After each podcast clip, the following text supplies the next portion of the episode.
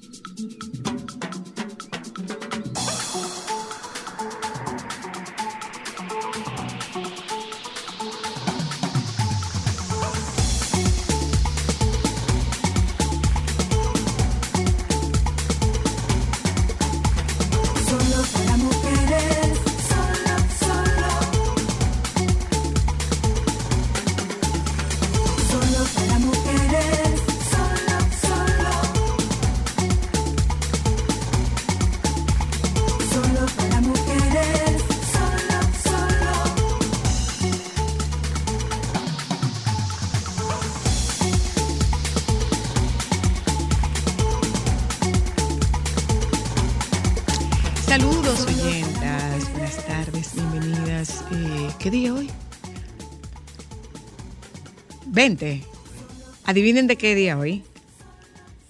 Adivinen de qué. Hay un día de todo, ¿eh? Hay un día de todo. Este es el día más feliz del año. 20 de junio, Yellow Day, el día más feliz del año.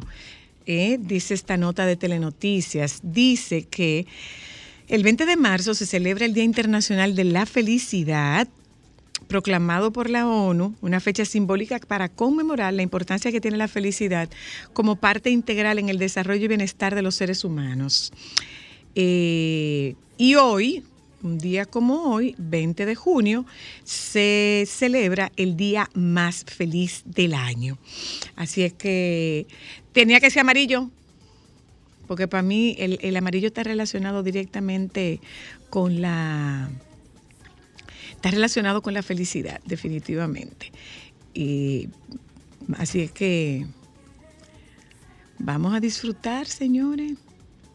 Vamos a disfrutar del día, de la vida, de la oportunidad. Vamos a, disfrutar. Eh, lo voy a compartir con ustedes la noticia. Dice esta noticia que eh, el día más feliz del año es el 20 de junio y se considera la jornada más optimista y llena de felicidad de todo el año. En el Yellow Day de 2022 nos da hasta igual que coincida con el día más odiado, que es el lunes. Lo importante no es el día, sino la actitud. Vamos a vivir el día amarillo, se llama día amarillo por excelencia, con una sonrisa en la cara. Pero ¿de dónde ha salido esta celebración tan particular? El origen del Yellow Day eh, se remonta al año 2005.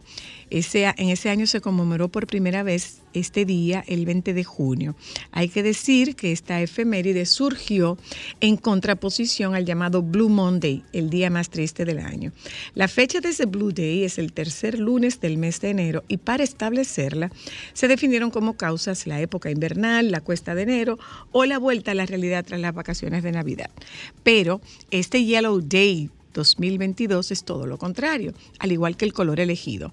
El amarillo simboliza desde tiempos ancestrales la felicidad, el optimismo, la diversión y la vitalidad.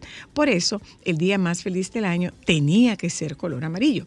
La elección del 20 de junio como Yellow Day se estableció en base a una fórmula creada por un grupo, oiga, oiga, oiga, se estableció en base a una fórmula creada por un equipo de meteorólogos y de psicólogos con Cliff Arnold a la cabeza, que definieron los factores que hacen que este sea el día más feliz del año.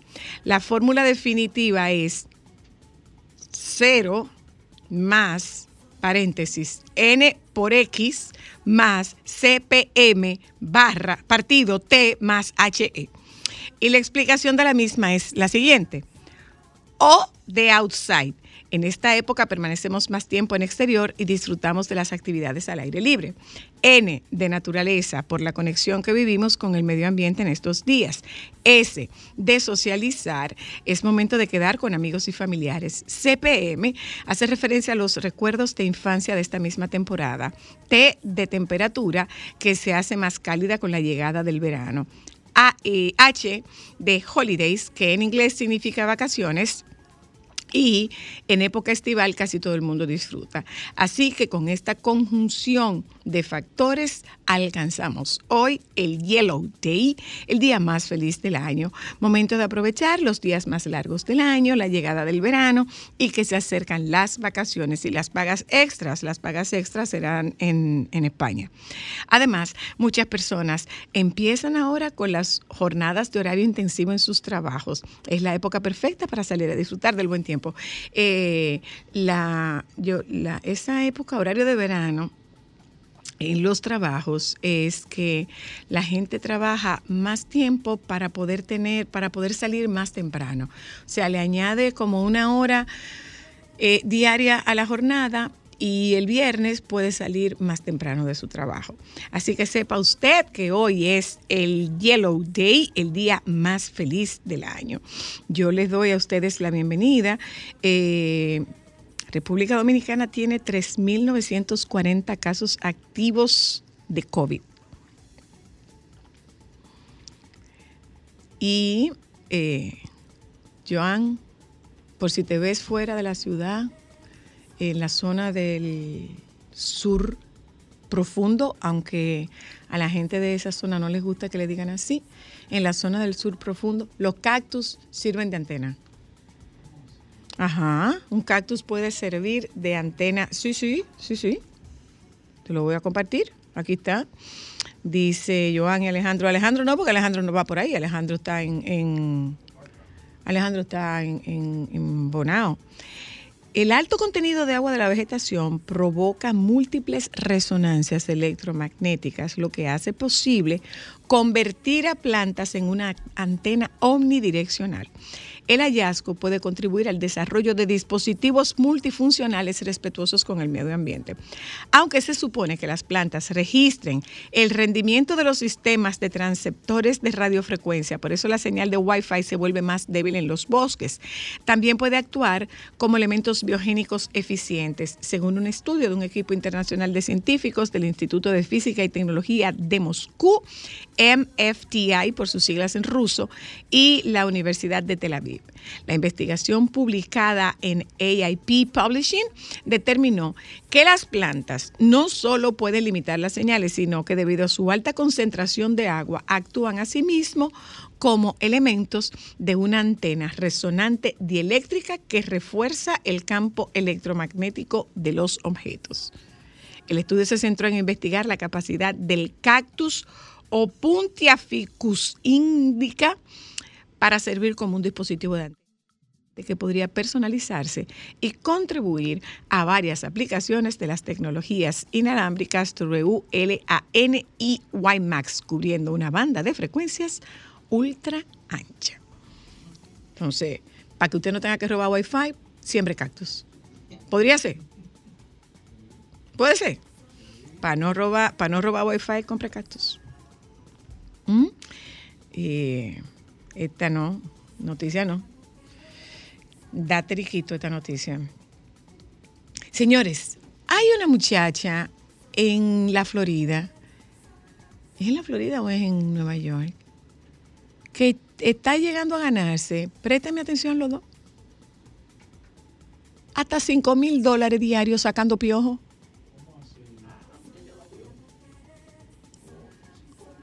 Sí. Sí hasta 5 mil dólares. Ella, ella se gana 200 y pico por cada cabeza de piojo que ella libera.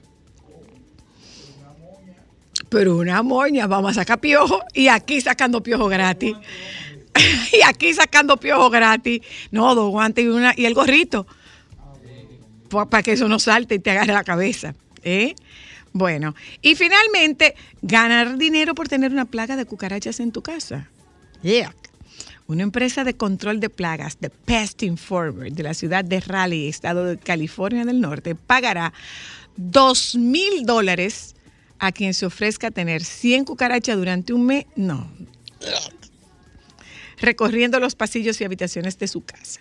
Si cumplido el mes los insectos continúan vivos, ajá. Pero tiene que quedarse vivo.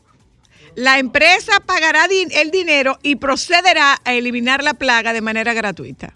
Si se quedan vivos. Si no se quedan vivos, usted se queda en su casa con ese reguero de, de, alimaña.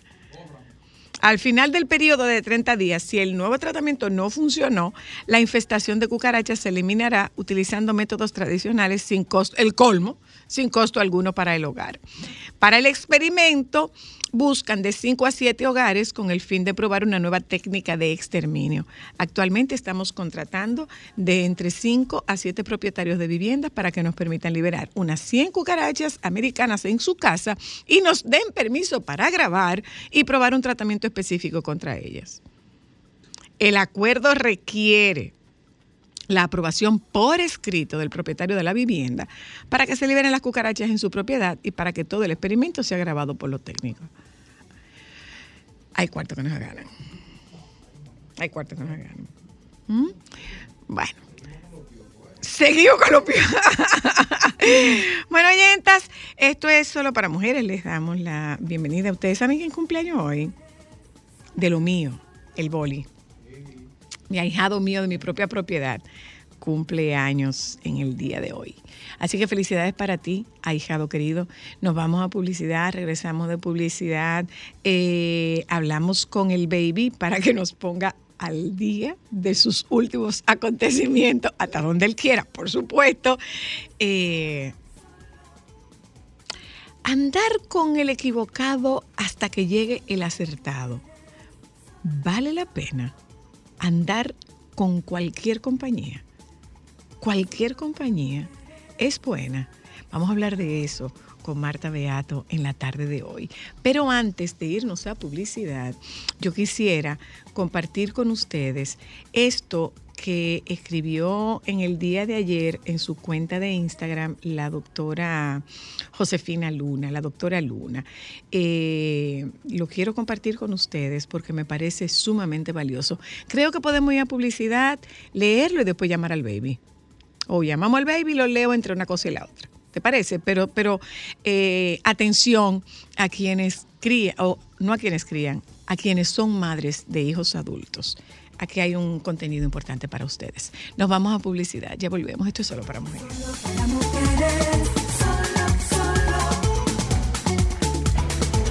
Sol 106.5, la más interactiva. Una emisora RCC Miria. Saludos, baby. ¿Cómo está? Tarcuar mejor. Ay, qué bien, qué dichosa. Las hay con suerte.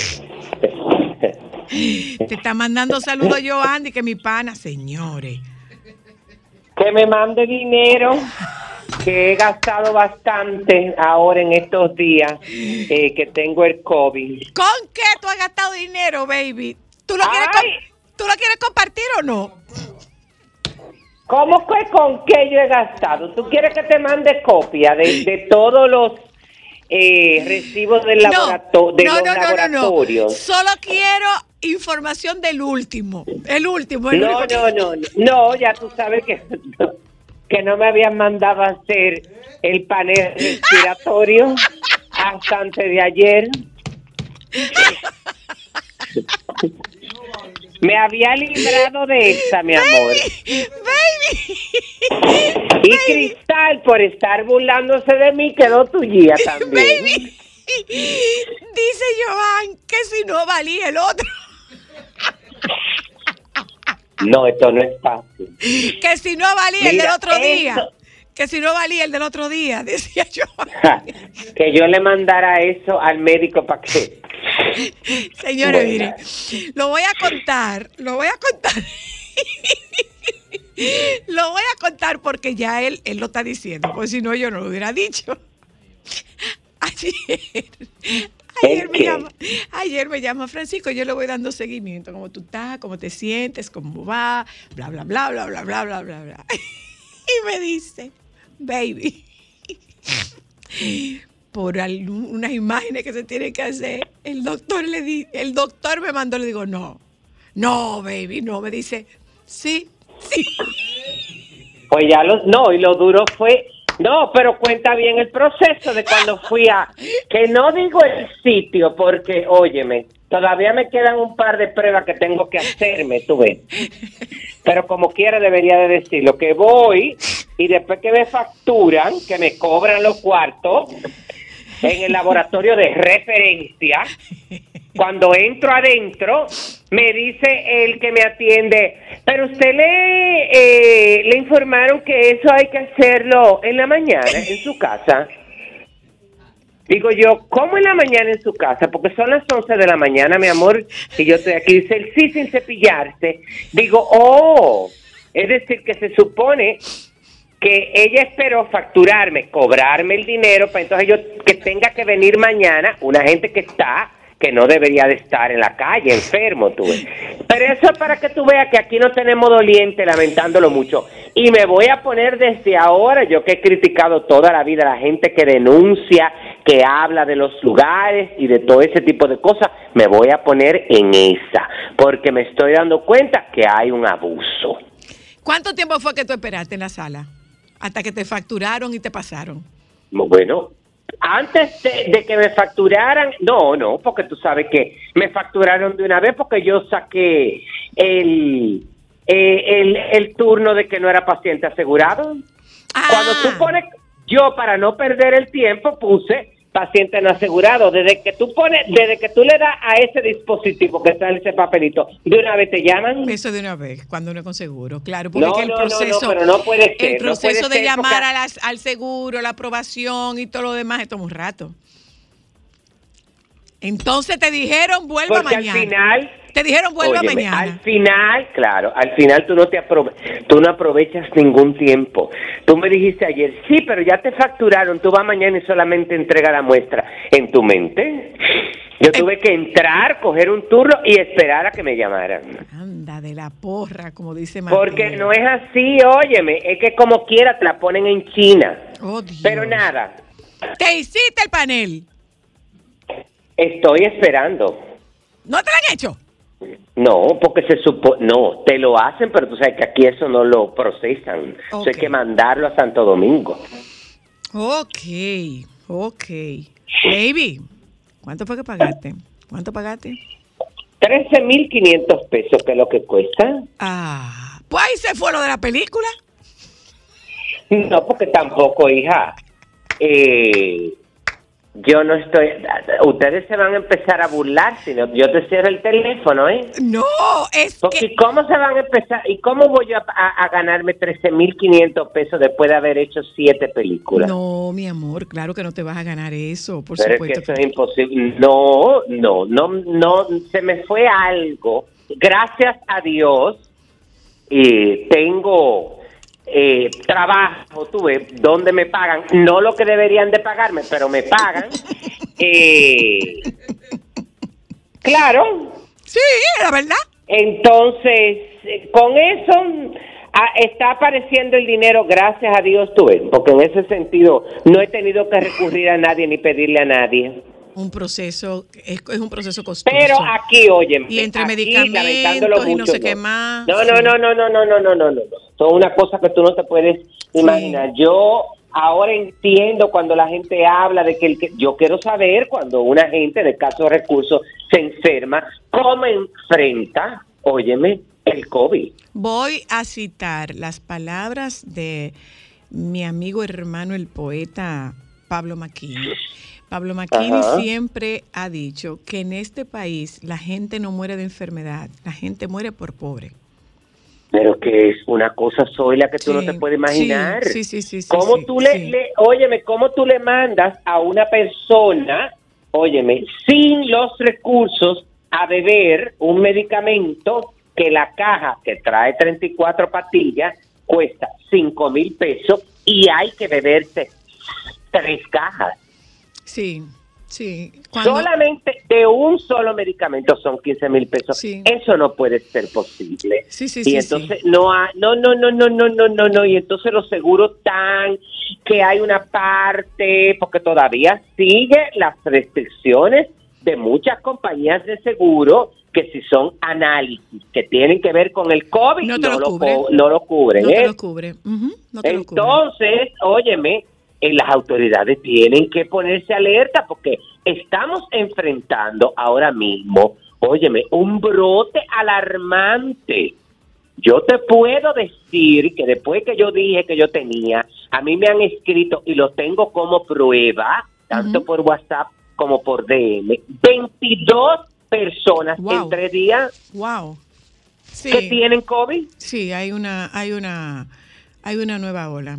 Y eso que aquí se hizo una fiesta la semana pasada, tú verás, cuando de ahí salga. Y, y espérate un momento, mi amor. Aquí, allá se hizo una fiesta y aquí dos actividades proselitistas. Ah, entonces no puede ser porque no porque es, hubo uno que dijo que tenía Claro. 19 mil y el otro tenía 10 mil. por eso. ¿Qué va a no salir de ahí? No es que nos encierren, mi amor, pero tienen que poner el uso de mascarilla en lugares cerrados. Claro, ya lo sabe. Eso tiene que volver para atrás otra vez, porque es de la única manera. Ya lo sabe. Y aquí cuando se tengan, óyeme, ciertas cosas, usted tiene como antes, que si se iba a hacer un evento y una serie de cosas, se le exigía a quienes organizaban que la gente tenía, óyeme, eh, eh, y, y volver ahora con esta campaña de, de, de la cuarta dosis, que aquí empezó, por cierto, en el centro que tenemos ahí en el Gran Teatro de... de ¿Cómo es que se llama? De vacunación, De vacunación. y de pruebas de, de vacunación y de pruebas empe- eh, inició el, eh, te voy a decir específicamente, en el día de hoy, eh, aquí se, en, en puestos fijos de 8 de la mañana a 4 de la tarde, eh, tienen jornadas de vacunación con esta, de la, la segunda, la tercera, la cuarta dosis en el Gran Teatro del Cibao, en la plaza, eh, en Plaza Lama y en la Clínica Unión Médica, a partir de hoy. La. Dirección Provincial de Salud, Santiago 3, para el que quiera ir. Y Eh, gracias a Dios que yo estaba vacunado, ¿eh? Sobre todo, eh, sí, porque eso es lo que Hasta- marca la diferencia, ¿eh? Claro. Eso es lo que marca la diferencia. Muchacha, hasta una cosa, una, una alergia me ha salido. ¿De qué? De esto mismo, No me digan. Claro, que, eh, que ya tú, tú sabes cómo es que eso se llama, ¿verdad? ¿Cómo se llama? Una lesión en la piel. Ah. Digo yo, no me venga con lesión en la piel, eso es ñañara, eso es cosa, alergia. Esas Pero ¿y son este folclor, mi amor? ¿Y, Pero y este claro. folclor? Entonces, ya ¿Cómo te está haciendo con la comida, baby? Dime. De, bueno, mija, he comido que estoy como un tanque de guerra. Ay, exagerado. No, porque tú sabes, claro, porque tú sabes que o, o yo pido, porque tengo varios lugares donde yo pido o me traen mis amistades o me mandan mis vecinos y todo este tipo de cosas. Yo sí Entonces, lamento no estar ahí porque yo hago una sopa revive muerto. Ay, pero aquí me mandó un amigo una sopa, mi Eso amor. vi, eso vi. Eso, pero hija, ya tú sabes que todavía tengo sopa. Y he desayunado hasta con sopa. La tengo ahí porque ahorita me voy voy a una ingesta. Lo que Voy pasa a es... comerme una manzana. Lo que nada. pasa... ¿Y la manzana, baby? No están aquí. Ese es cuando me, me ataca, porque yo, al no estar haciendo nada, tú sabes que te, te, te- te ataca una ansiedad por comerte todo lo que sea, porque yo no sé qué es lo que la gente dice, porque no, óyeme, yo no he perdido 100% el gusto Ajá. ni el olfato, pero lo he perdido como un 60%. Del gusto. Ah, Oh, porque es, es Francisco. Eso se pierde total, lo pierde parcial. No, yo lo tengo un 60% porque me eh, eh, va y viene. Y entonces la gente que no come, que queda seca, pues yo voy a ver, porque conmigo no se ha dado nada de eso. A mí no se me ha quitado en ningún momento el hambre. Al contrario, yo siempre tengo que estar masticando algo, por no decir bien folclórico, macando algo.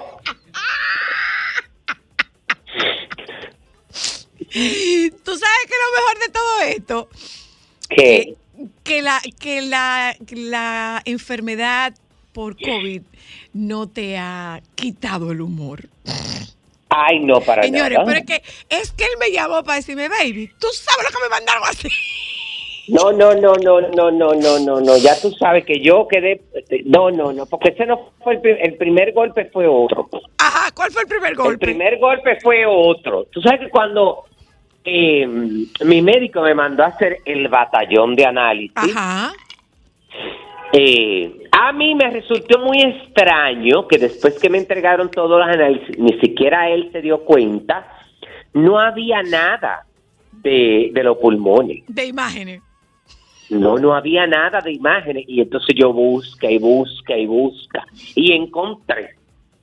Porque todo, eh, todo me lo mandó por internet. Después de habértelo hecho Y lo encontré. Ahí fue el primer palo. Tú ves. Ahí fue, ahí fue el primer estrés y el primer palo, porque eso lo descubrí el fin de semana y aquí los laboratorios y los centros de imágenes trabajan como los hospitales.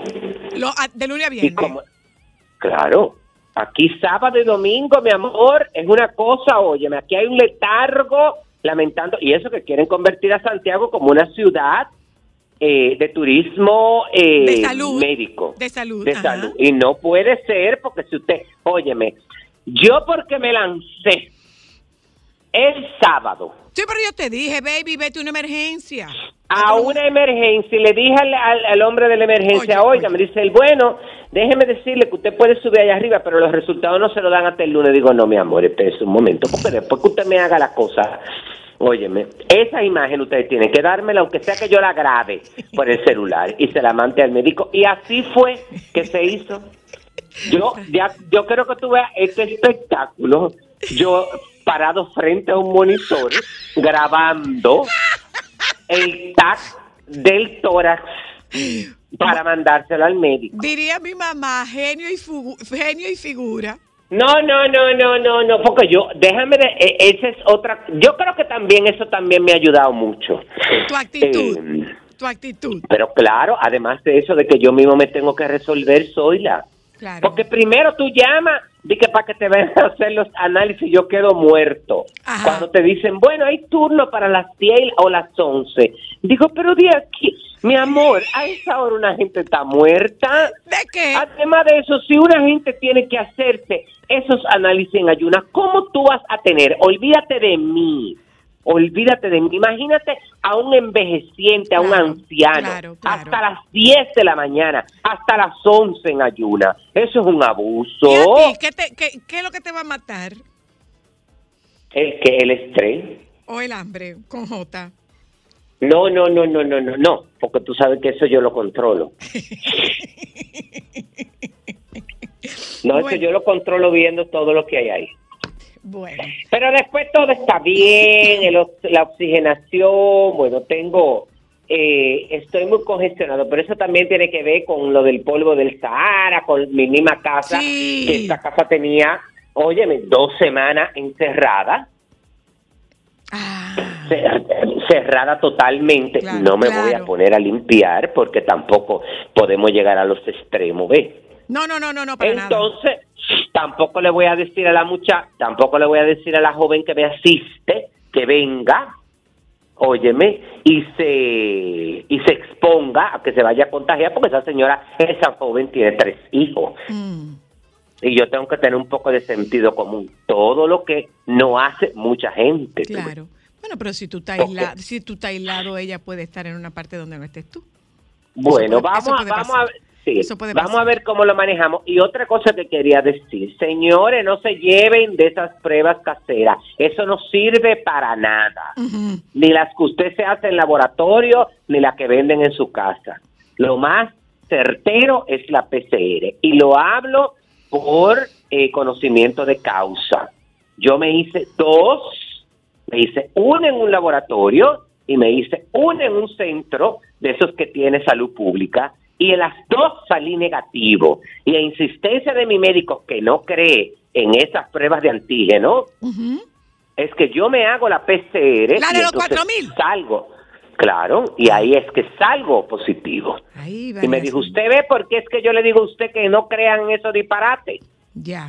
¿Y cuánto es que Que- van, baby? ¿Cuánto es que van, baby? Ay, yo tengo un folder, o como diría Cuti, la que trabajaba conmigo, un folder. Un folder. Un folder donde voy entrando factura a factura, porque después a los seis meses, después que yo me reponga, porque puede ser que si me pongo a calcular la hora, me dé un infarto al corazón, No, entonces me Dios muera te no del libre. COVID, Dios te libre. no del COVID, sino del corazón. No, pero que si tuve eso. Eh, mi amor, si uno le va echando números, porque yo por arribita estoy... eh, eh, Mirando. No, en, no en es que- detalle. No en detalle. no puede ser, no puede ser, no puede ser, no puede ser. Bueno, mira, se casó Chenoa, baby. Ay, sí, muy bonita su boda. Van ya están empezando a, a salir las imágenes de ellos sí que bailando, pero no van a salir. Primero le quitaron todos los eh, eh, dispositivos Los móviles a la gente porque ellos vendieron esa exclusiva. Tú. Claro. Entonces están, ellos ya compartieron una imagen de ellos bailando y ese tipo de cosas, pero realmente todos los detalles, porque esa fue, ay, me acordé tanto de Tania Baez ahí. Dime. No, porque tú no te acuerdas que Tania Bay decía que era la reina del intercambio. Lo decía. Porque Tania, claro, es que Tania Bay fue la verdadera, eh, eh, la, la pionera en saber, óyeme, monetizar Claro. esa parte de, de, de, de que yo te doy la figura y esto y el programa. Para que lo sepan. pues, Pregúntame por qué yo, por qué, ¿cómo que yo le digo a Tania? ¿Tú sabes cómo yo le digo a Tania?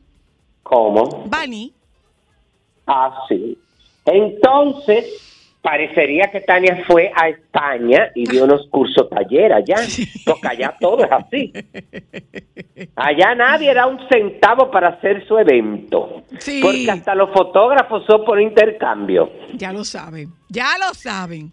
Ya lo Entonces saben. se casó muy bien. eh, estamos esperando. Tú sabes que no. Bueno, si esto lo comentamos, esto. Ay, me anunciaron ya la película de la famosa muñeca Barbie Ajá. y el Ken para el 2000, el 2023.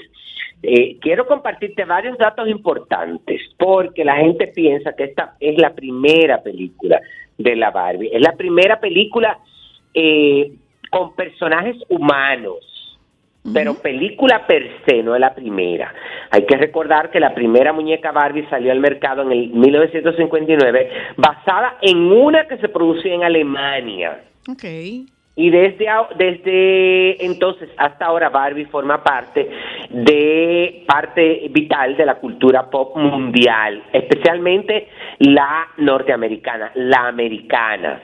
Eh, y no es la primera vez que Barbie protagoniza una película, lo hace eh, eh, de persona, de una persona de carne y hueso, pero se hicieron películas que tuvieron muchos éxitos, porque en los 90 bajó mucho la popularidad de la muñeca y entonces Mattel, eh, para hacer frente a esto, eh, creó todo este universo cinematográfico y la primera película que se hace de esta saga es Barbie en el Cascanueces, Mm, que se estrenó en el 2001 y tuvo un éxito eh, rotundo. Y después de eso se han hecho 39 películas animadas Wow. de Barbie Wow, wow.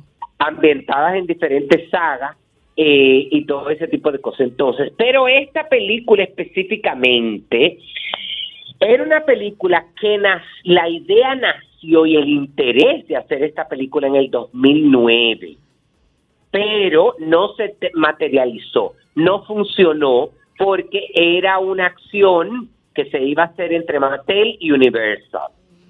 Y en ese tiempo era Amy Schumer, la protagonista. Después ya se salió del proyecto y estuvo a punto de ser sustituida por Anne Hathaway.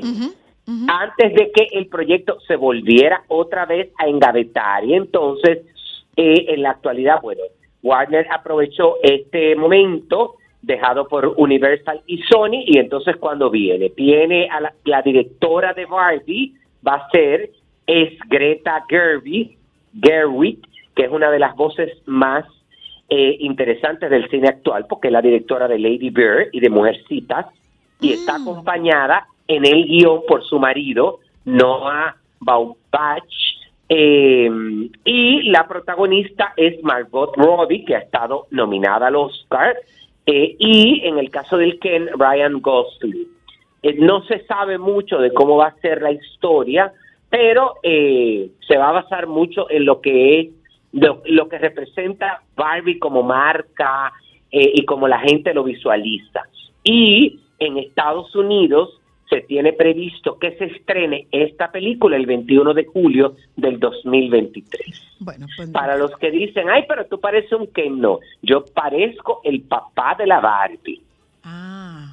¿Cómo Ya fue? por mi edad ¿Cómo fue? Perdóname, la- perdóname. Perdón, perdón, perdón. ¿Cómo fue, baby? Que, ay, que tú te pareces al Ken, a mí me dice. Antes, Ajá. ahora no. Yo ahora con mis 55 años de edad sería el papá de la Barbie. Cojan ahí, mi amor. Y el que venga atrás. No, simplemente que haga fila, coja su turno, pero no que le dé al número de no asegurado, que como quiera lo van a dejar sentado. Bye. Sol 106.5, la más interactiva. Una emisora RCC Miria. Déjame cambiar tus días y llenarlos de alegría. Solo para mujeres. ¿Dónde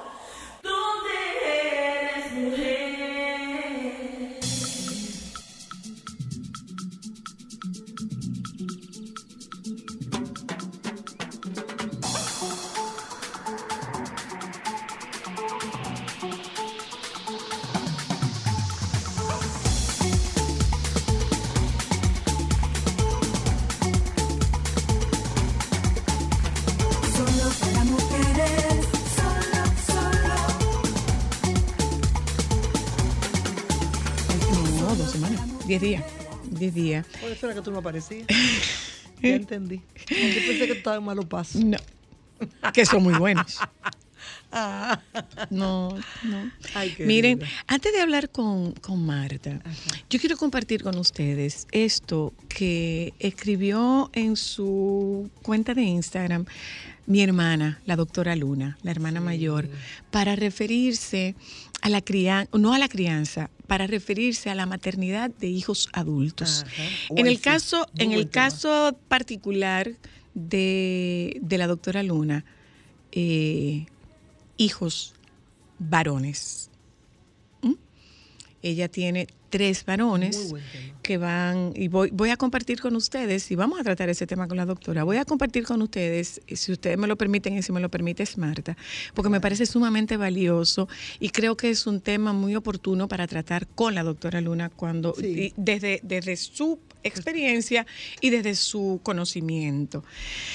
Ser madre de hijos adultos es un constante aprendizaje. Mis hijos se han convertido en hombres que dirigen sus vidas y verlos realizados cumpliendo sus sueños y metas lo considero una gran bendición de la que estoy muy agradecida de la vida. Ser mamá de hijos adultos está representando un desafío para mí. Los eduqué para que fueran personas maduras, autónomas e independientes y es preciso encontrar el equilibrio en nuestras relaciones para aprender a no ser invasiva. No cabe dudas que la relación entre los padres y sus hijos adultos es una constante aprendizaje. Las relaciones con los hijos cambian a medida que crecen. Cuando son pequeños quieren mantenerse cerca de los padres. Cuando son adolescentes esta relación se hace más distante con la finalidad de ir desarrollando su propia individualidad. La relación con los hijos adultos suele tener sus dificultades, sobre todo en esa costumbre que se nos hace difícil obviar, de dar consejo cuando no nos lo piden o decirles qué hacer cuando no nos han preguntado. Inclusive intervenir en situaciones propias de ellos para tratar de evitarles alguna mala experiencia. Y es que han cambiado. Los hijos adultos necesitan que nos relacionemos con ellos de manera diferente a cuando eran niños o adolescentes. Necesitan su propio espacio e independencia. Poco a poco, continúa diciendo la doctora Luna, voy comprendiendo su manera de ver y vivir sus vidas desde su propia individualidad, intentando disminuir la brecha generacional, comprendiendo los cambios y transformaciones que estos tiempos han traído consigo. Nuevamente, termina la doctora Luna, mis hijos son fuente de enseñanzas para mí, de motivación para rediseñar y reenfocar mi vida en función de mis deseos y necesidades. Ya no dependen de mí. Ay, sí. Eso es un tema que yo abordo en el libro que siga la fiesta. Para que sepas. Sí, Es por- que la dinámica con los hijos adultos cambia totalmente. Y el que no entienda eso no va a poder manejar bien la segunda mitad de la vida. es Marta Beato que acaba de llegar a conversar con nosotras Eh, esta sí, tarde. aquí. Eh, Tú sí. sabes. La, la reina del chantecler. Miren, eh, las, las reglas y las normas de convivencia con los hijos tienen que ir como los pañales. Los pañales antes, Cuéntame. los pañales antes, bueno, eran pañales de tela Sí. y tú le ponías o una chambra Sí. o, el clip. o el clip. Llegaron los clips. Llegaron los clips. Ya eso era moderno. Entonces, luego estaban los pañales desechables, pero los pañales desechables se adherían ay, ay, ay, al plástico, No, de tú- manera que tú no podías ajustarlos. Hoy día, los pañales desechables tienen velcro. No, pero se nota que estamos hablando con una abuela, Abuela. recién parida. Los se pañales, nota. los pañales desechables tienen velcro. ¿Qué pasa? Que si no te cuadró bien, tú lo desprendes Y lo vuelves a Ay, poner. qué maravilla. Entonces van ajustándose, van por etapa, el 0, Según la el barriguita 1, va creciendo. el 0, el 1, Ay, el pero 2. tú estás- yo estoy fascinada. Asimismo son los límites relacionales con los hijos. Sí. Los límites que necesitamos cuando los hijos son pequeñitos, que Ay, no ay, ay, ay, ay. necesitan, lo que más necesitan es de nuestro cuidado. Sí. Cuando son es eso, pequeñitos, sí. es. Entonces usted va, así como los pañales, Sí. así como los Así pañales se van ajustando hoy en día sin dañarse, porque los de antes se dañaban, como se dañan las relaciones cuando no flexibilizamos. Cuando no las vamos ajustando a la etapa. Y Queremos que sean como cuando empezó. Entonces, Eso aplica para todo. para absolutamente todo. Entonces, eh, Mucho para mirar. tenemos que Mucho para mirar. entender, Marta, que eh, uno no acaba de criar. No, la maternidad no acaba, la crianza sí. Mira, yo creo que tú, tú vas a ser, tú tienes que ser la, que se- la número uno que se inscriba en un grupo que estoy eh, formando que se llama el Grupo de los Años Dorados, Mm, que es justamente para personas que están en la segunda mitad de la vida, eh, para tratar temas relacionados con toda la nueva dinámica, toda la nueva dinámica que se da cuando uno entra en la segunda mitad de la vida eh, y sobre todo a medida que avanzamos en edad. ¿Por qué? Porque mira, los hijos se hacen adultos. Los padres envejecen o se marchan. o mueren. Y la dinámica del trabajo es diferente. Es diferente porque, porque tú eres diferente, o sea, y tú tienes otra mirada Mm. sobre, el, sobre tu quehacer. Eh, la vida social cambia Totalmente. totalmente. Las relaciones familiares en general requieren de otra dinámica. El que no entienda eso, se le daña la vida. Y ni qué decir de el La amor, vida- el amor de pareja. Ahí voy. La vida amorosa, el amor otoñal, que la gente ni entiende lo que es el amor otoñal Yo- y quiere un amor Tú de- sabes que yo, romántico. yo me refería a mi amor maduro. Ah, Y cuando yo hablaba de mi amor maduro, podré volver a hablar de un amor maduro. El amor maduro para mí Sí. es el amor de la madurez. Sí. No es una persona. no, no es una persona No que, es una que persona, maduro, no que es una maduro. persona No. a quien tú designas como tal. No. Es el amor de tu madurez. En la madurez. Exacto. Eso mismo. Mira, no, y, y es que es tan lindo este tema de la segunda mitad de la vida. Ese grupo dorado, yo, yo quiero, yo sé que te va a gustar y Voy a vamos a, estar. generar tertulias y todo. Ahí voy a estar. Sí, porque mira, otro tema importante. en la primera mitad de la vida te van pasando cosas buenas, buenísimas, etcétera, pero te van pasando cosas que te hieren, que te duelen, que no resultaron como tú querías, ¿verdad? Y tú las vas superando o no y sigues adelante. Oye, si tú no sanas esos asuntos, no cierras esos ciclos, no haces las paces con tu historia, ok, y te abres a una nueva dinámica de vida, se te dañó la madurez, el tiempo de la madurez, el tiempo de la cosecha se te dañó. ¿Por qué? Porque tú vas a estar enganchada con lo que me hicieron. Y a mí nunca se me olvida que una vez que yo trabajaba en tal lugar y le dieron preferencia a fulano. Y yo no me voy a olvidar que la suegra mía, que en paz descanse, y mira, yo, oye, hay gente que tiene una mochila de expedientes no resueltos que guarda de su historia que le incapacitan para poder disfrutar. Que la guardas tú, porque el otro ni se acuerda. Pero no se acuerda. Pero mira, pero Entonces tú me vas a decir a mí que yo tengo que perdonar a fulano que me hizo Sí. eso. No, tú no tienes que perdonar a fulano, tú tienes que perdonarte a ti A por ti engancharte misma. una cosa que no te toca. primero y segundo, yo, yo pienso que te hace bien salir de eso. Ahora, si tú quieres, sigue resentido. Dale, Fulano dale. tanto está feliz, no se acuerda de eso. Él dice que él nunca dijo eso y que él nunca lo hizo. Pues él sí lo hizo, yo se lo voy a demostrar. Ajá, gran cosa. Bueno, pues. Pues demuéstraselo. Claro. Que a él le da par de dos. Pero eso es con todo. Eso es con todo. La cantidad de.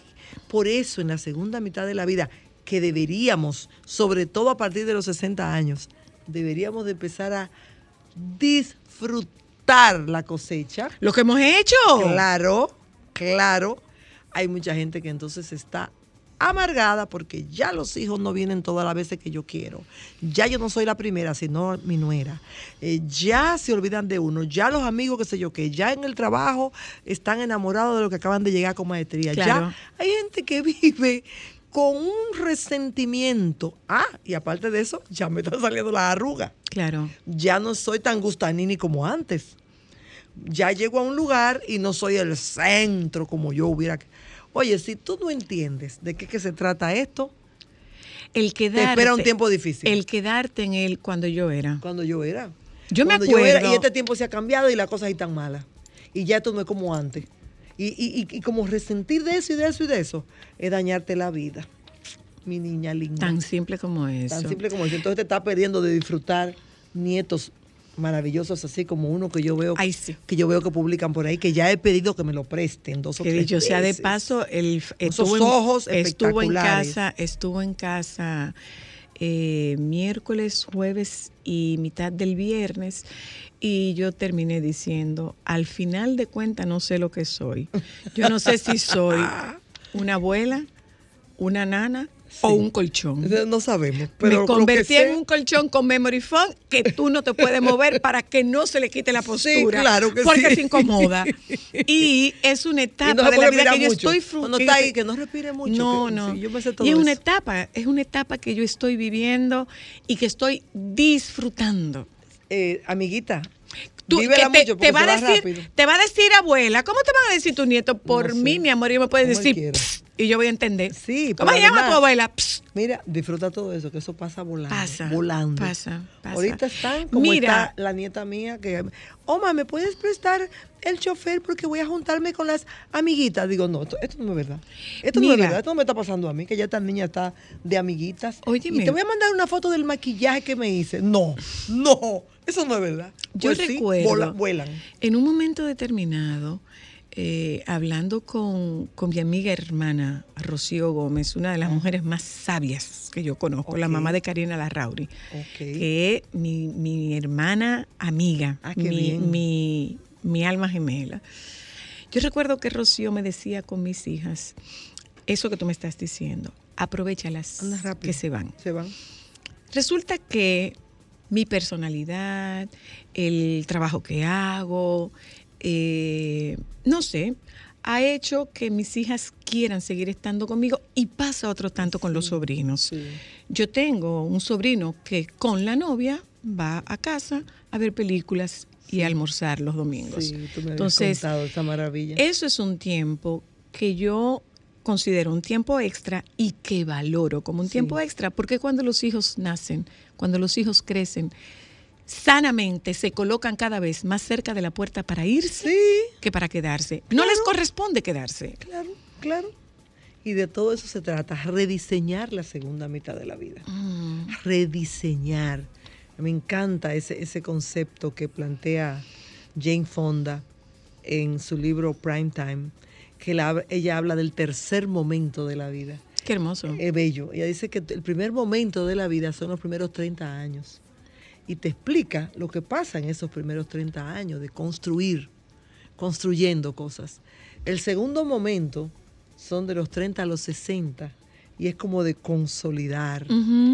Y el tercer momento es de los 60 a Recoger. los 90, que es de, de recoger y del esplendor. Tienes que Sí, sí, entender sí. que es del esplendor. Sí, sí. Interesante. Pero, pero eh, eh, sabiendo, momento. sabiendo vivirlo desde tu tercer Desde el momento. tercer momento. Mm. Todo Mira. lo que el tercer momento tiene para ti. Claro. Marta, Dime, querida esta mía. tarde, además de esto, sentarse contigo siempre es, es Para placentero. a las dos, la pasamos súper Sí, bien. son conversaciones muy inteligentes, son conversaciones que nutren mucho de ambas vías. Sí, de- definitivamente que sí. Eh, eh, el- nuestro Es- tema es de como esta una tarde- tertulia nosotros sí, enriquecedora. Y cuánto lo gozamos, Sí, además. cuánto lo gozamos. Gracias, gracias. gracias. Mira, eh, Marta, eh, cualquier compañía es buena. Porque tú oyes un, una- tú oyes una, una, una frase, una expresión de andar con el equivocado hasta que llegue el indicado. Ajá. Sí, Y si tú estás con el indicado, ¿cómo llegue el acertado? sí. Déjame ver, hay otra que la gente dice también. Yo voy a ver si me acuerdo ahorita, pero igual así de despectiva. Mira, yo creo que decir no es, es como poco, se queda como corto. Yo creo que mm, sería mejor si nosotros nos enfocáramos. ¿Qué te pasa o qué le pasa a una persona que entiende que cualquier compañía es mejor que ninguna? ¿Qué le pasa? Yo creo que es, es más interesante. ¿Qué es lo que eso te quiere decir cuando tú dices, eh, eh, es como, ah, el peor, así se llama. Yo tengo un peor. ¿Cómo que tú tienes un peor? Sí, peor es nada. Mm. ¿Cómo que peor es nada? O sea, es Pero peor. ¿cómo na- así? No, bueno, pero es- y se ríen, lo dicen con mucha. Bueno, bueno. Todo eso, lo que tú tienes que preguntarte es: ¿qué me pasa a mí que prefiero algo que no me hace bien, que no me lleva a ningún lado, en el mejor sentido de la palabra, a estar, vamos a llamar la palabra sola, si es el, a estar en otro en otra dinámica de vida. Porque tú estás sola, yo no, yo no, yo no lo llamo sola, yo estoy en una dinámica de vida en la cual en este momento pudiera no tener pareja. Pero yo no estoy sola, porque ya eso de estar solo es como un como una etiqueta de que tú estás en defecto, de que te falta algo, de que tú estás en desventaja. No, yo ay, pudiera no estar acompañada de un hombre con una relación ya más eh, íntima, pudiera no estar. Pero eso no quiere decir que estoy Sola. que estoy sola, Claro, exactamente. Porque es claro. la gente por no estar sola tiene cualquier cosa a veces. Yo conversaba Alguien con que te llame, que te escriba, que te deboche, que te minimice, pero que esté pendiente que de te ti. caliente la oreja. Sí. Así mismo me dijo alguien el otro día. Que te caliente la oreja. Mira, conversaba yo con una de mis pacientes en días pasados que hablaba de esa necesidad de estar con alguien. Yo le decía, yo no sé estar sola. Y yo le dije, ¿tú no sabes estar sola o te da, o te da miedo estar contigo? Sí. ¿Cuál de las dos? Sí. Ella dice, ay, yo no lo había pensado así. Le digo, cuando tú estás buscando compañía es porque no te atreves a estar contigo. Claro. ¿Qué tienes tú que no te gusta? Sí. Sí. Además, hay que revisar el sistema de creencias. ¿Qué es para ti cuando tú piensas en estar sola? ¿Qué es un sistema de creencias? son, Marta? son eh, ideas, eh, frases, eh, conclusiones que tú tienes la mayoría heredadas Heredadas. heredadas de lo que dijeron en tu casa, de lo que dicen en los medios de comunicación, de, lo que hasta una cuarta generación para atrás. para atrás, de lo que decía tu abuela y tu bisabuela. Mira, per- perdona que te interrumpa. Ese es tu Et- sistema este, de creencia. Este cuento, yo, esta, esta anécdota yo se la he hecho muchas veces a, a- a- para, justamente para el tema del sistema de creencia a mis pacientes. Les he dicho que yo una vez leí una historia, no es una anécdota, una vez yo leí una fábula, una historia, de una muchacha que está, había invitado a su mamá a su casa para la cena de acción de gracias. Y ella estaba, como pasa con los gringos, que hacen desde cero esa Ajá. cena. Los, los gringos no compran nada. No, no, porque esa parte del encanto es hacerlo. es hacerla. Entonces, ella estaba haciendo el pavo, pero ella tenía todos los elementos que ella necesitaba para hacer la receta de la abuela. Le faltaba algo. Ella conversa con la mamá y, le- y la mamá la, la- la asesora y le dice, ¿tú tienes todos los ingredientes? Y ella le dice, sí, yo tengo todos los ingredientes. Le dice la mamá, no, te falta el principal. ¿Y cuál es el principal? Dice ella, tú no tienes el hilo para amarrarle las piernas al pavo. Y ella dice, no, pues el pavo no te va a quedar igual. Porque el truco, Ah, el truco. del sazón de la abuela Ajá, era- está en amarrar, en amarrarle las piernas al pavo porque se concentra el sazón. Dice ella, bueno, pues vamos a llamar a la abuela para preguntarle si lo puedo sustituir por algo. Abuela, le cuenta la historia y le dice que no tiene el hilo, que si lo puede sustituir por algo.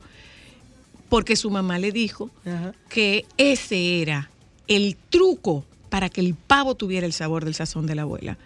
¿Tú sabes lo que le respondió la abuela?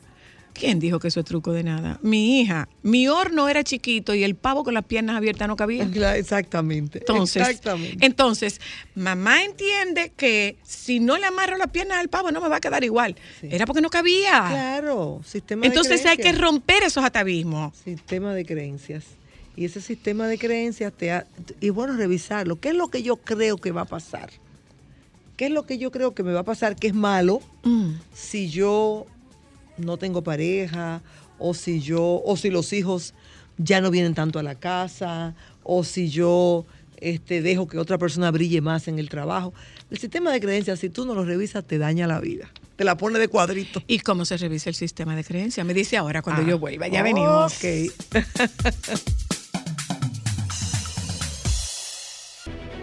Sol 106.5, la más interactiva. Una emisora RCC Miria.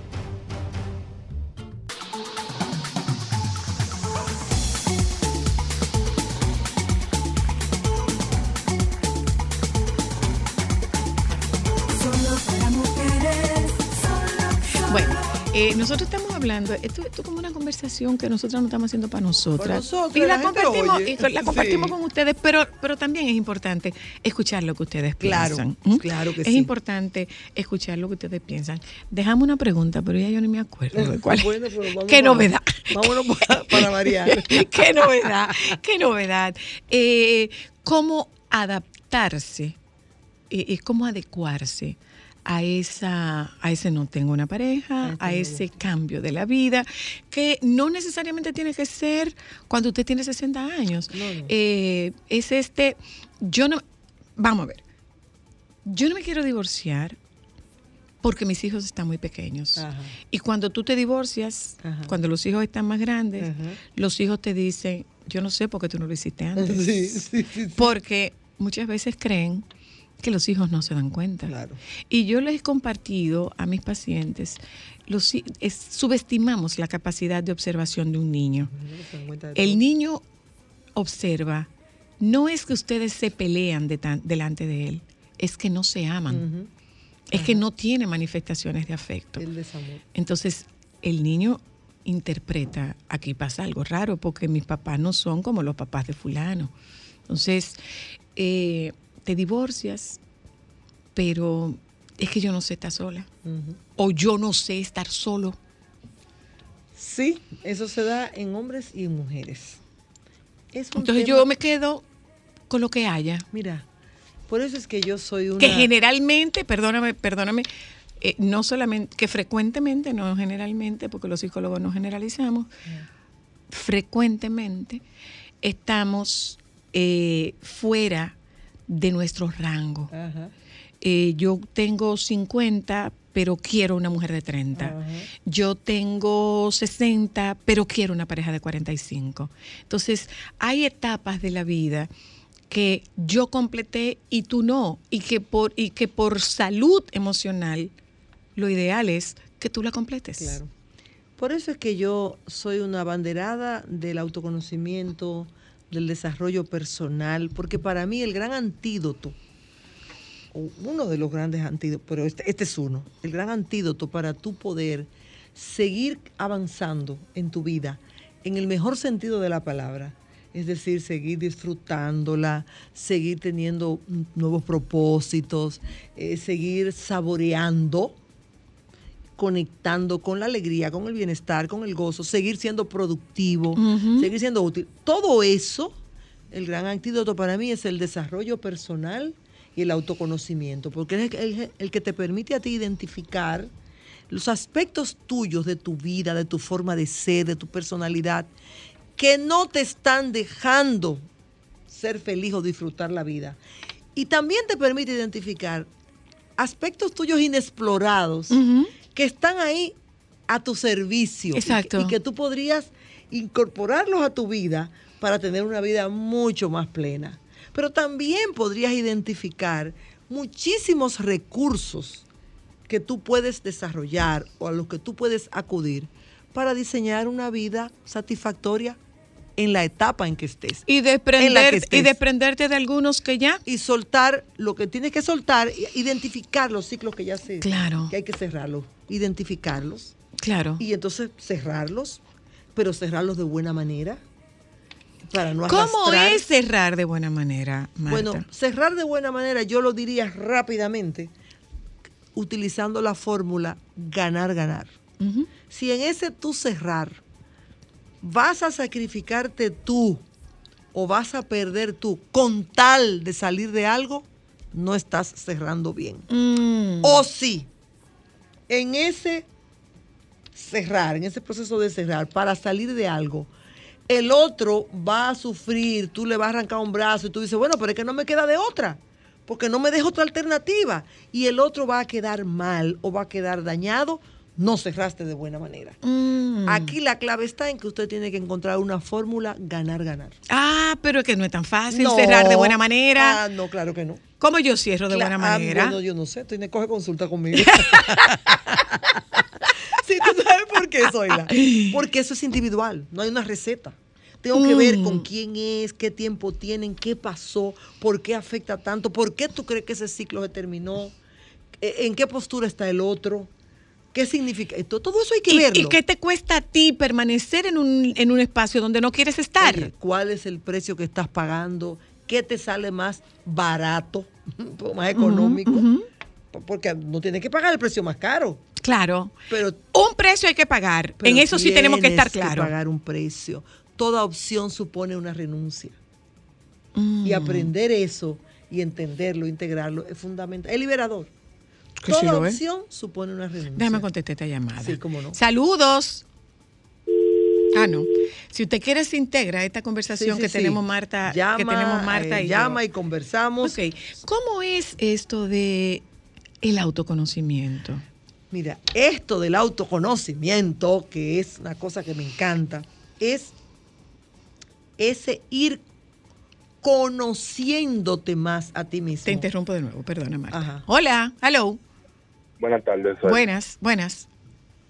Yo que me pregunto, ¿es justo el tener que estar en la relación pensando también en la consecuencia del otro? Cuando el otro fue que faltó. Ajá. Ok, gracias, Muy buena pregunta. Muy buena pregunta. Mira, aquí, oye, qué buena pregunta, porque eso, eso se refle- eso se repite mucho. Aquí la clave no es quién tiene la razón. Si es justo o no. Sí, no, no te enfoques ahí. En quién tiene la razón y quién no, o si es justo o no, porque te vas a desviar. Aquí la clave está, es que independientemente de que el otro tenga o no la razón, o el otro se lo ganó, no, eso es tema tuyo. Es cómo yo voy a, a- a cerrar un ciclo o a moverme de un lugar donde no quiero estar con el menor daño posible, evitando los efectos colaterales A ambas partes. a ambas partes. Que al final sea una, una- un paso liberador y no un paso que dañe. O que me dañe a mí o que dañe a otros. Más nada. Pero no es, olvídate de eso, de si es justo, si es injusto. Cuando si hablamos de si es justo o no es injusto, tú estás cerrando desde una lucha de poder. Y las luchas de poder desgastan. desgastan. Desgastan. Es sencillamente qué es lo que yo quiero en este momento de mi vida y por qué. Y por qué yo entiendo que ya no quiero estar ahí. Y por qué entonces yo tengo que plantearlo al otro de una buena manera, con ayuda profesional, como sea, ¿verdad? Para hacer una estrategia que me permita moverme en la dirección que yo me quiero mover Eso. sin, Ah. sin pisar cadáveres. Ah, pero espérate. Sin arrancarle un brazo al Ah, otro. pero espérate. Moverme en la dirección que yo me quiera mover. Eso es ser egoísta. Bueno, lo que pasa es que una cosa, es muy bueno, una cosa es ser ego, hay, hay muchas cosas, una cosa es ser egocentrista, otra cosa pudiera ser egoísta y otra cosa pudiera ser, tengo que estar bien yo, tengo que estar bien yo para poder dar lo mejor de mí a los demás. Entonces cuando yo, lo, depende de cómo tú lo mires, de tu creencia, Claro. si tu creencia es que porque yo haga eso soy egoísta, entonces tú estás atrapado en una creencia. Claro.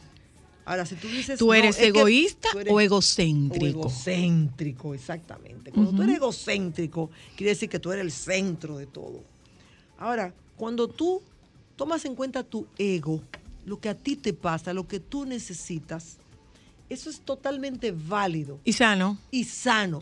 Solamente que tienes que cuidar que ese, ese no haga un impacto negativo en Que no los demás. atropelle. Ujú. ¿Tú ves? Eso es lo que tienes que cuidar. Búsquese un libro que se llama ¿Cuál de ellos? eh, De la autoestima al egoísmo del doctor Jorge Bucay.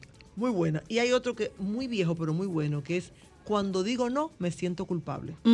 Que también te ayuda mucho a aprender a poner límites, a decir no, no quiero seguir aquí de una buena manera. Exacto. Señora, hay gente que no sabe terminar y como no sabe terminar, necesita o un pleito o necesita eh, que provocar en el otro un estallido, provocar algo que le justifique su salida. No, no, no, no. Tú no tienes que buscar justificaciones que son poco saludables.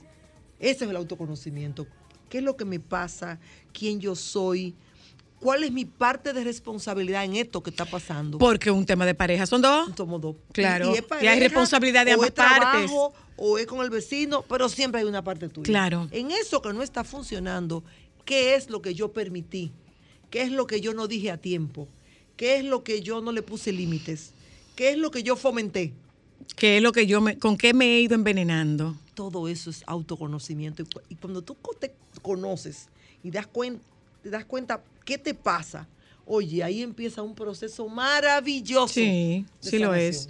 Y, y lógicamente eso te convierte en una mejor persona, Persona. para entrar en una relación en mejor condición. Mira. en el caso de que estuviéramos pensando en, En una relación, relación. Pero te convierte en una mejor persona para manejar un conflicto. Te convierte en mejor persona para hacer una negociación. Te convierte en mejor persona para tú poder salirte de algo en lo que ya no quieres estar. Y salirte bien. Salirte, no tienes que irte por la parte de atrás Claro, escondido. claro. O sea, que el autoconocimiento es de verdad un recurso maravilloso en el que trabajo constantemente y en el que, en el que yo insisto e invito a la gente, Zoila, a que, a que se dedique un tiempo. Eso es lo que hace el enneagrama. El, el enneagrama, bueno, yo soy la presidenta del fan club del enneagrama. Sí, eso es, el eso es lo que hace el enneagrama. El enneagrama es un recurso maravilloso de autoconocimiento, maravilloso. ¿Por qué te dice, para decírtelo rápidamente, que tú tendrías que ver que para transitar la vida hay nueve caminos? Y cada camino tiene sus características. Está el camino del amor, está el camino del logro, está el camino de la sabiduría, está el camino de la belleza y el arte, está el camino de la lealtad, el camino de la alegría, la diversión y el gozo, el camino del poder y el camino de la paz. Entonces, el enneagrama te ayuda a identificar. Es que tenemos cuál una es mala tu re- camino. tenemos una relac- mala relación con ese con el con el penúltimo, con el, con el poder. Ah, tú vas a ver. Tenemos una mala relación, tenemos Y una mala con todo, relación. y con el de la paz. Y con la Porque tú en paz. nombre de la paz permite muchísimas cosas. Sí, y hay gente que, y pero, pero hay gente que no sabe vivir en paz tampoco. Mira, y el camino de la excelencia. Entonces, en el enneagrama tú aprendes a identificar cuál es tu camino. Eso es lo primero. Wow, y eso te aclara tantas cosas. ¿Por qué actúa de esta manera? ¿Por qué tal cosa te molesta tanto? Pero además, ¿qué hacer para que tu camino sea más fluido? Porque aunque ese sea tu camino, a veces vas a trompicones porque no sabes vencer los obstáculos de ese camino.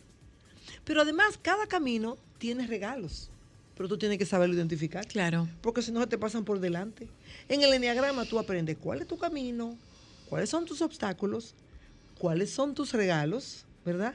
Y por ahí haces un camino maravilloso de crecimiento. Pero además, oíla, inmediatamente tú te das cuenta cuál es el camino de otros. De una vez tú dices, ah, pero es que este es el camino de cristal. Mm. Ah, pero ahora yo entiendo. Ah, pero el camino de fulano, de mi, de mi yerno, por ejemplo, es tal.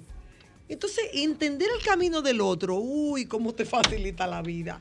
Porque ya tú sabes que hay cosas en las que no vas a insistir porque no se van a dar. Y hay otras Claro. en las que te vas a enfocar porque van a dar buenos resultados. Es mágico. Y cuando digo mágico, sí. una solución mágica. no es una solución mágica, pero te amplía la mirada. Y es como si algo que estaba ahí, tú no lo habías visto. Y tú te pones unos lentes y de repente dices, pero eso es agua. Y yo llorando porque tenía sed. Pero, y te- y entonces, pero esa agua siempre estuvo ahí.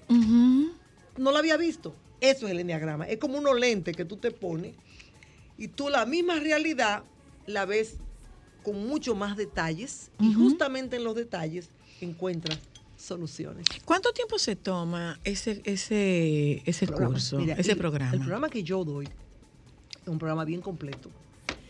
Es un programa que toma dos meses. Pero oye cómo. Dos noches, ¿verdad? Miércoles y jueves de esta semana. Pam, pam. Tenemos dos noches de siete y media, de siete y media a 10 de la noche. Entonces, en 10, en 12 días, pasan 12 días sin que tú y yo nos veamos, pero en esos 12 días tú vas llenando cuestionarios, vas eh, leyendo alguna cosa que yo te pongo a leer, tú vas como incorporando esos conceptos. Entonces, en 12 días nos volvemos a juntar una noche. ¿Esto es un abordaje de análisis transaccional? No, No. no. No tiene nada que ver Nada con que AT. ver, No tiene nada, que ver, con, AT. AT. Eh, Es, AT es un pilar de mi trabajo, Enneagrama es el otro pilar. Ok.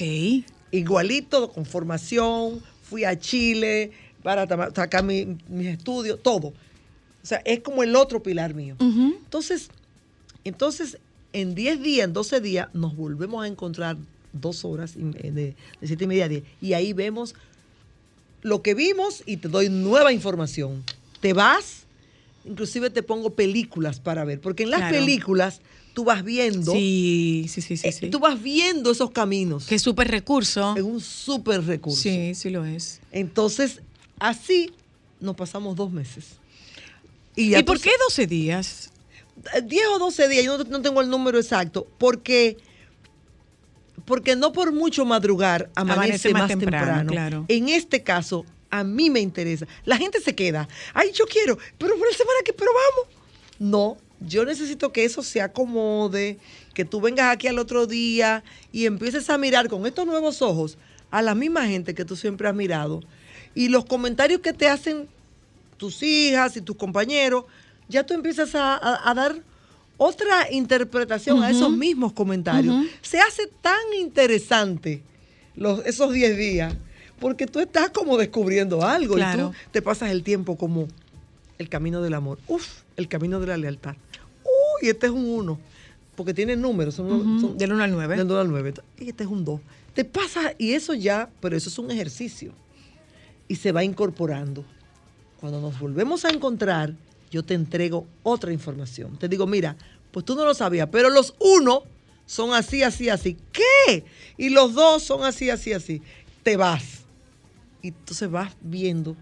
Pero cuando tú vuelves, dentro de 12, 10, 15 días más, entonces yo te digo, vamos a ver los regalos que hay para ti. Entonces tú incorpor- después vamos a ver cómo te descarrilas. Y esa clase donde la gente aprende a identificar cosas que lo descarrilan, que no se habían dado cuenta antes, la gente queda vuelta loca. ¿Entiendes? ¿Cómo, ¿Cómo hacer, Marta, para bajar eh, esas revoluciones que se aumentan en cada encuentro? ¿Cómo lograr que esas aguas se, que esas aguas se calmen? Porque eh, siempre hay gente que va a, a programas y a formaciones y toma decisiones trascendentales porque como que eso era lo único que me hacía falta para yo tomar esa Ajá. decisión. Y no es recomendable. Ah, para nada, mi amor. Lo que pasa es que eso, ya- muy buena pregunta. Tú sabes que yo soy, muy buena pregunta soy, Oh, pues yo porque puedo- yo soy ya, anti, sí, sí, yo soy anti tomar decisiones producto de una información que tú tienes, porque tener información no es suficiente para dar un paso en tu vida Claro. que puede ser trascendental. Entonces, lleva unas prácticas, lleva unos ejercicios que tú tienes que hacer para ti entre una, entre una sesión y otra. Lleva unos ejercicios que tú tienes que hacer para ti. Lleva unas afirmaciones que tienes, unas, que, tienes que tener muy presente. Lleva unas preguntas que tú tienes que ir contestando. Oye, y eso te va dando a ti una ubicación de que la respuesta está en tu interior y que no tiene que ver con lo que el otro está haciendo o dejando de hacer, sino que tiene que ver con qué te pasa a ti. Que a veces es al revés. A veces te lleva inclusive a decir, no, Aguantar. no, a decir, pero esto no es por aquí. Pero yo, yo sí Mm. estaba perdida, creyendo que mi solución estaba en salir de fulano o en, o en dejar este trabajo o, o en mudarme de este edificio. Ay, mi madre. No, o sea, te deja, porque te permite ver dónde que está la raíz. Es un poco de apagar. Es un poco de, Apagar para encender. ah, no. Pero muy buena pregunta. Apagar para encender es algo que voy a hacer a fin de mes. Ya que tú lo preguntas. Apagar para encender es algo que voy a hacer a fin de mes con un webinario que voy a dar que se llama justamente la parada técnica de mitad de año. Así se llama. Y ahí sí yo voy a hacer eso que tú dices. Es un webinario de apagar para encender. Buenísima esa, esa metáfora.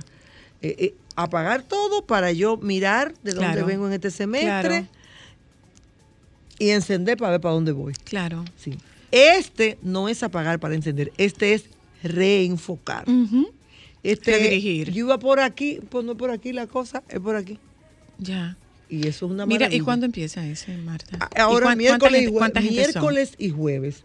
Miércoles y jueves. Son grupos distintos. No, el mismo grupo, la misma persona participa. es- Dos es- veces a la semana. No, esta semana dos veces. Ok. Esta semana ¿Y dos veces luego? y es por Zoom. Ok. Dos veces, ¿verdad? Nos juntamos el grupito el miércoles y el jueves, ¿verdad?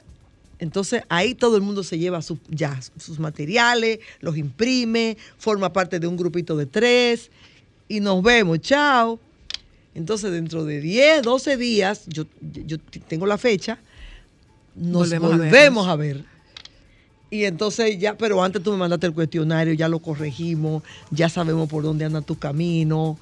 Eh, son como clases tertulias eh, y uno queda, mira, la gente nos vamos quedando así, lo que hacemos en Enneagrama, porque empezamos todos como a, a igualar, ¿verdad? Nuestras, nuestras energías, nuestras inquietudes. Nuestros uno- intereses. Nuestros intereses. Y entonces uno va como caminando acompañado, Claro. caminando acompañado. Y, para esta etapa de la vida es Buenísimo. formidable encontrar compañía con tus intereses. con tus intereses y con tus inquietudes. Claro, claro. Entonces eso, eso es Enneagrama. Enneagrama es un programa que no nos...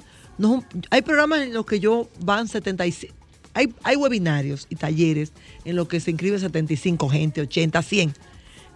Enneagrama no, ni, ni, ni AT. eh, 20, 22, 25, porque esto es para gente que quiera de verdad, eh, no, no, yo quiero hacer un, un- un stop para ampliar mi mirada, para resolver temas importantes en mi vida.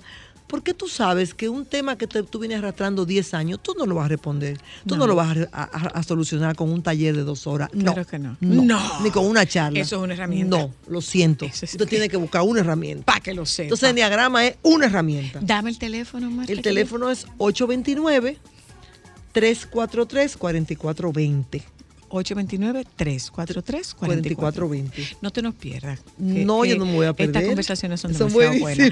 Eh, pero además, eh, tu presencia es lo que va a garantizar el préstamo. Eh, ah, Gracias, Marta querida. Ay, a ti Gracias por a ustedes por acompañarnos. Nos juntamos mañana. Se quedan con los compañeros del Sol de la Tarde que ya están por ahí. Hasta mañana. Solo para mujeres,